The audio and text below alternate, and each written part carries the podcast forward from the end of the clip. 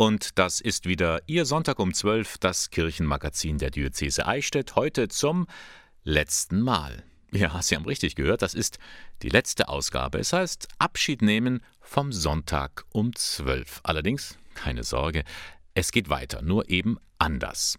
Etwas früher und dafür länger. Der Sonntagmorgen von Radio K1 heißt es ab dem kommenden Sonntag, immer von 8 bis 11 Uhr. Da freue ich mich jetzt schon, Sie demnächst in den Tag hinein begleiten zu dürfen. Mehr dazu erzähle ich Ihnen dann am Ende der Sendung. Jetzt erwartet Sie wieder mal ein prall gefülltes Magazin. Wir informieren über den Kampf gegen häusliche Gewalt. Wir räumen mit einem Missverständnis über Hildegard von Bingen auf. Wir erklären, was eine Jüngerschaftsschule ist und wie die Ausbildung in der Caritas Kfz-Werkstatt in Ingolstadt funktioniert, das bekommen Sie auch zu hören. Ich bin Bernhard Löhlein und Sie hören noch einmal den Sonntag um 12. Es ist kein Gedenktag, auf den man besonders stolz sein könnte. Am kommenden Mittwoch, 25. November, ist der internationale Tag zur Beseitigung der Gewalt an Frauen. Denn immer noch sind viele Frauen nicht sicher in ihren eigenen vier Wänden. Lange Zeit wurde diese Problematik verdrängt, mittlerweile aber ist diese Thematik stärker ins öffentliche Bewusstsein gelangt. Und das hat tatsächlich mit Corona zu tun, erklärt Gisela Hirsch von der Interventionsstelle bei häuslicher Gewalt an der Caritas Kreisstelle Ingolstadt. Ich habe den Eindruck, dass durch die Zeit des Viruses, das uns äh, Zeit der Pandemie, auch die häusliche Gewalt in den Blickpunkt der Politik gekommen ist. Es wurde versucht, mit öffentlichen Geldern die Möglichkeit der Online-Beratung zu befördern. Das planen wir auch zu machen. Wann das starten kann, kann ich leider noch nicht sagen. Statistiken zufolge werden in Deutschland jährlich weit mehr als 100.000 Frauen Opfer von Gewalt in der Partnerschaft. Die Dunkelziffer ist weitaus höher. Demnach sei fast jede dritte Frau in Deutschland mindestens einmal in ihrem Leben von Gewalt betroffen. Und das muss nicht immer unbedingt nur körperliche Gewalt sein, sondern auch psychische. Psychische Gewalt ist am schwersten zu beweisen für die Frauen und wird vermutlich in der Gesellschaft am wenigsten gesehen. Aber wenn ich als Frau einfach meine Freunde nicht mehr treffen kann, meine Familie nicht mehr anrufen darf oder jeden Tag äh, gesagt bekomme, du bist nichts wert, ist das genauso Gewalt, als würde ich geschlagen werden. Um Frauen in dieser Notsituation zu helfen, dafür ist das Frauenhaus da. Nun könnte man ja meinen, in der Corona-Zeit, wo Paare viel länger auf engem Raum miteinander verbringen, wenden sich mehr Betroffene an ein Frauenhaus. Andrea Schlicht, Leiterin des Caritas Frauenhauses in Ingolstadt, kann das nicht bestätigen. In der Zeit des kompletten Lockdowns gab es sogar weniger Anfragen. Sie hat aber eine Vermutung, woran das liegt. Es ist eher davon auszugehen, dass die permanente Anwesenheit der gewaltausübenden Person eben die Kontaktaufnahme zu entsprechenden Fachstellen, also nicht nur zu uns, eher erschwert hat. Durch das permanente Zusammensein zu Hause, durch die verstärkte Kontrolle, die ja dadurch auch möglich war. Im Zentrum von häuslicher Gewalt steht ja immer Kontrolle und Macht. Laut Andrea Schlicht wurden in diesem Jahr bisher 44 Frauen und 40 Kinder im Ingolstädter Frauenhaus aufgenommen. 120 Frauen wurden telefonisch und 21 ambulant im Frauenhaus beraten. Und Gisela Hirsch verzeichnet für die Interventionsstelle bei häuslicher Gewalt bis jetzt 48 Klientinnen. Zum Internationalen Tag zur Beseitigung der Gewalt an Frauen wünschen sich die beiden Caritas-Mitarbeiterinnen vor allem eines, dass auch über die Corona-Zeit hinweg dieses Thema in der Politik präsent bleibt. Dass weiterhin gesehen wird, dass häuslicher Gewalt ein Riesenproblem besteht, dass nicht mit Abflachen von Corona dieser Fokus oder dieses Öffentlichmachen dieses äh, Themas wieder beendet. Es ist ein wahnsinnig wichtiges Thema und so vieles passiert einfach hinter verschlossenen Türen und braucht einfach den Blick der Politik. Übrigens, das Ingolstädter Frauenhaus ist 24 Stunden rund um die Uhr erreichbar und berät auch Angehörige, Freunde und Fachkräfte. Hier die Rufnummer für Ingolstadt 0841 und dann 309 700. 309 700. Sie gilt als faszinierende und schillernde Persönlichkeit, die Ordensfrau Hildegard von Bingen. Denn sie beschäftigte sich im Mittelalter nicht nur mit Theologie, sondern auch mit Naturkunde. Das bringt ihr noch heute viele Fans. Schließlich achten immer mehr Menschen auf gesunde Ernährung. Wer Hildegards Rezepte aber mal genauer anschaut, erlebt eine Überraschung. Gabriele Höfling klärt auf. Fenchel hat eine sanfte Wärme und ist weder trockener noch kalter Natur. Auch roh gegessen schadet er dem Menschen nicht. Wie immer er gegessen wird, macht er den Menschen froh und bringt ihm sanfte Wärme und guten Schweiß und bringt ihm eine gute Verdauung. So schreibt es Hildegard von Bingen in ihrer Naturkunde. Nicht nur Fenchel und andere gesunde Gemüse, auch jede Menge Produkte mit Dinkel werden mit ihr in Verbindung gebracht. Allerdings zu Unrecht, weiß Tobias Niedenthal von der Forschergruppe Klostermedizin. Hildegard schwört zwar auf Dinkel als Getreide, aber es gibt bei Hildegard keine einzige Stelle, wo sie Dinkelmehl erwähnt. Äh, entweder heißt es Mehl oder gutes Mehl oder auch mal Weizenmehl, aber Dinkelmehl kommt bei ihr überhaupt nicht vor. Ob Dinkelmüsli oder Dinkelkekse, all das entpuppt sich wohl als Marketing-Gag.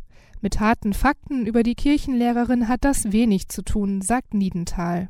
Also es gibt seit äh, im Grunde 200 Jahren auch eine, eine Forschung und davon entkoppelt gibt es das öffentliche Bild, wo teilweise Hildegard nur als Ornament auftaucht und eben diese ganzen ja, Kochbücher etc. Äh, man muss wissen, von Hildegard gibt es kein einziges äh, Kochrezept. Äh, das sind alles Arzneimittel. Doch nicht alle Arzneimittel Hildegard sind heute noch up-to-date. Jetzt zur Erkältungszeit empfiehlt sie zum Beispiel den Rheinfahren, doch der ist giftig, wie wir inzwischen wissen. Andere Pflanzen lassen sich aber noch sehr gut gegen eine Erkältung einsetzen. Das sind Ingwergewächse, also der Ingwer selber, aber auch Galgant. Das ist zum Beispiel der Fenchel, den hat sie sehr, sehr gerne. Wo man neutral dazu stehen kann, das ist zum Beispiel der Dill. Der schadet nicht, aber da würden wir heute sagen, ja, der ist von der Wirkung her ein bisschen zu schwach. Da würden wir vielleicht lieber den Anis nehmen. Der hat eine stärkere Wirkung. Aber Dill würde jetzt auch nicht schaden. Dass sich Hildegard so sehr für Medizin und Naturkunde interessierte, könnte übrigens auch an ihrem Leben als Benediktinerin liegen. Schon Benedikt von Nursia, der Ordensgründer im 6. Jahrhundert, schreibt in seiner Regel ja, dass jedes Benediktinerkloster eine Krankenstation haben soll und auch entsprechende Fachleute. Und da gibt es dann die, ja, die Hypothese, dass Hildegard da vielleicht äh, in dieser Aufgabe tätig war. Wenn die Sonne scheint, freut sich jeder. Die Sonne gibt Licht, sie gibt Wärme, sie erhält einfach das Herz. Und von daher ist sie ein gutes Symbol für uns Menschen. Auch wir sollen scheinen wie die Sonnenstrahlen. Auf Englisch klingt das ganz ähnlich. Shine. Und genauso, nämlich Shine, heißt ein neues Angebot im Bistum Eichstätt. Da sind junge Erwachsene, so bis etwa 40 Jahre, eingeladen, an einem Crashkurs Jüngerschaftsschule teilzunehmen.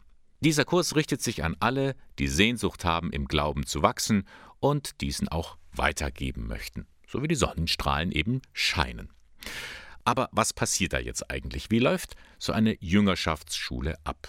Dazu begrüße ich jetzt hier bei mir im Studio Pia Sommer. Sie ist zuständig für den Bereich Jugend, Berufung, Evangelisierung im Bistum Eichstätt und sie hat an diesem Projekt Schein tatkräftig mitgewirkt. Grüß Gott, Frau Sommer. Grüß Gott. Jüngerschaftsschule. Diesen Begriff müssen Sie mir zunächst noch erklären. Was genau ist das?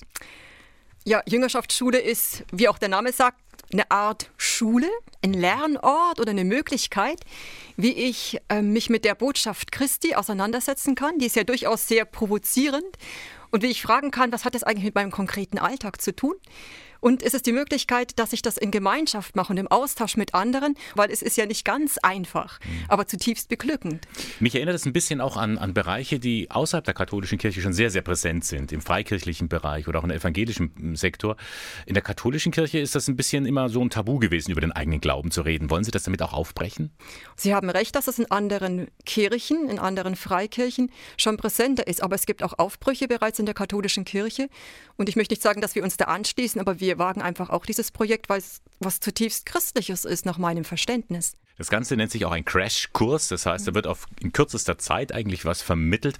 Was sind denn so Unterrichtseinheiten? Es ist ja eine Schule.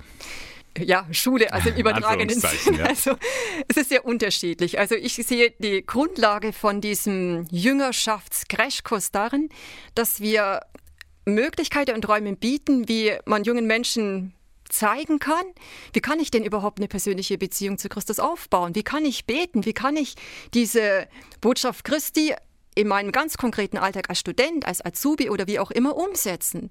Das ist, denke ich, sicherlich ein ganz großer Punkt. Und wir wollen auch unterschiedliche Gebetsmöglichkeiten aufzeigen durch Vorträge, aber dann natürlich gehen wir auch in die Praxis. Wir werden auch gemeinschaftlich beten und zwar unterschiedlichste Formen, weil jeder ist auch ein bisschen anders gestrickt, vorstellen und auch einüben. Ein weiterer wichtiger Teil ist dann eine Art Herzensbildung oder Persönlichkeitsentwicklung, Charakterformung, wie auch immer. Wie kann ich erkennen, was meine Charismen, was meine Talente sind? Wie kann ich sie einsetzen für die anderen? Das wird, denke ich, sicherlich auch ein wichtiger Punkt sein. Und dann der andere Punkt ist auch sehr wichtig. Wir sind eben gemeinschaftlich unterwegs. Im Austausch miteinander entdecken wir den Glauben und lassen wir uns auf diesen Abenteuer dieses Glaubens ein. Und ich glaube, das ist ja eigentlich was zutiefst Christliches, dass man eben nicht alleine auf dem Weg ist, sondern jeder in seiner Verschiedenheit gemeinsam. Die Unterrichtenden, in Anführungszeichen, das ist ja ein ganzes Team, da sind Sie ja nicht alleine alleine. Was ist so Ihr persönliches Anliegen? Warum engagieren Sie sich in diesem Bereich? Mir ist es wichtig, anderen Leuten diese Freude, die ich persönlich im Glauben gefunden habe, mitzuteilen. Und wir haben jetzt tatsächlich ein Team, das besteht aus drei Frauen, drei Männern, es sind Hauptamtliche, es sind Ehrenamtliche dabei, es sind auch Priester dabei, dass wir eben jungen Leuten diese Möglichkeit aufweisen und sie auch gleichzeitig auf diesem Lebensweg begleiten und dann auch eben beizustehen, wenn sie tatsächlich was planen in ihrem Umfeld, dass wir einfach eine Vernetzung haben, wo man einfach nachfragen kann, ich habe die Schwierigkeit, wie machst du das? Oder hilf mir dabei. Und dass die sich auch gegenseitig austauschen können. Wie können Sie verhindern, dass so eine Gruppe an jungen Leuten, die in dieser Jüngerschaftsschule mitwirken, dass das nicht so eine Art Elite Truppe wird hier im Bistum? Denn ich kann mir nicht vorstellen, dass das ihr Ziel ist. Im Gegenteil, wie, wie können die geerdet bleiben und werden? Also wir hoffen, dass wir tatsächlich nicht als die Elite begriffen werden. Dieser Kurs ist offen für alle und man braucht auch nicht besondere Anforderungen, um an diesem Glauben teilzunehmen, sondern es reicht einfach eine Art Interesse dran, eine Wachstumsbereitschaft. Ich glaube, dass das sehr wichtig ist und auch im Wesen eines Jüngers oder einer Jüngerin liegt, dass sie nicht irgendwie sich abkapselt, sondern das Wesen ist, dass ich hinausgehe und dass ich andere, wer auch immer, ja, dass ich den mit hineinhole und sage, schau mal, ich habe da was ganz Tolles gefunden, das gibt mir Halt, Orientierung und Freude und das ist das Beste, was uns passieren kann. Mhm. Am Ende des Kurses, der ja ein paar Wochen dauert, ähm, immer wieder zu festen Zeiten, die stehen schon alle fest, gibt es eine Aussendungsfeier. Mhm. Wofür oder wozu werden die jungen Leute ausgesendet? Die Aussendungsfeier ist praktisch eine Bestärkung für diese jungen Leute. Ihr seid gewollt und gewünscht und ihr habt eine ganz wichtige Aufgabe in eurem Umfeld, die niemand anders erfüllen kann. Und ich glaube, es ist ein schönes Zeichen von der Kirche, auch voraussichtlich kommt auch unser Bischof, dass wir sagen, wir senden euch aus in euer Umfeld, zu euren Mitstudenten, zu euren Arbeitskollegen, geht hinaus und legt Zeugnis von dieser persönlichen Erfahrung, die ihr gemacht habt, ab. Und da brauche ich gar nicht so ein großes Glaubenswissen, sondern da zählt das authentische Zeugnis, eben die persönliche Erfahrung, die ich mit Christus gemacht habe. Mhm. Es gibt ja innerhalb der Berufungspastoral schon einige Angebote. Einmal das U-Projekt, das Jugendorientierung, Unterscheidung für Jugendliche bis etwa 20 Jahre. Jetzt Schein für junge Erwachsene bis 40. Fragt sich, was ist jetzt so Leuten mit meiner Baustelle, in meinem Alter rum, so um die 50 in der Lebensmitte? Da kommen ja auch Fragen, man möchte sich neu orientieren.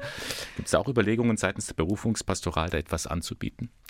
Wir planen tatsächlich, wenn dieses Konzept dieses Scheinkurses, dieses Jüngerschaftskurses ankommt, das auch für andere Altersgruppen anzubieten, weil tatsächlich diese Altersgruppe über 40 eigentlich diejenigen sind, die die hauptsächliche Arbeit in dem Verein oft prägen und einfach auch stützen. Ja, das haben wir nicht aus dem Blick gelassen, aber wir sind momentan nicht in der Lage, beides parallel anzubieten. Es ist aber tatsächlich noch in Planung. Also alles Schritt für Schritt. Jetzt beginnt erst einmal der Crashkurs Jüngerschaftsschule mit dem Begriff Schein für alle, die gerne ein bisschen mehr über ihren Glauben wissen wollen und den auch leben möchten. Das Ganze beginnt im kommenden Jahr. Anmelden sollte man sich bis 15. Dezember, aber Frau Sommer, es findet in jedem Fall statt, auch unter Corona-Bedingungen. Wir haben uns entschlossen, den Kurs auf jeden Fall am 22. 23. Januar starten zu lassen. Wir hoffen, dass wir das in irgendeiner Form präsent machen können, natürlich unter der Auflage der aktuellen Hygiene- und Schutzmaßnahmen, die wollen wir natürlich beachten. Ganz im Notfall wollen wir dann mhm. dieses Format auch im Online-Format starten, wo dann aber die entsprechenden Elemente auch auftauchen. Also es findet statt. Schein, der Crashkurs Jüngerschaftsschule. Alle Informationen dazu gibt es im Internet unter www.bistum-eichstätte.de. Auch der Hinweis, wie man sich dann dort anmelden kann. Frau Sommer, ganz herzlichen Dank und toi toi toi für dieses Angebot. Dankeschön. Es sind ganz unterschiedliche Gründe, die zu einer Lebenskrise führen. Manchmal ist es die Wohnungslosigkeit oder Suchtprobleme oder familiäre Konflikte, manchmal alles auch zusammen.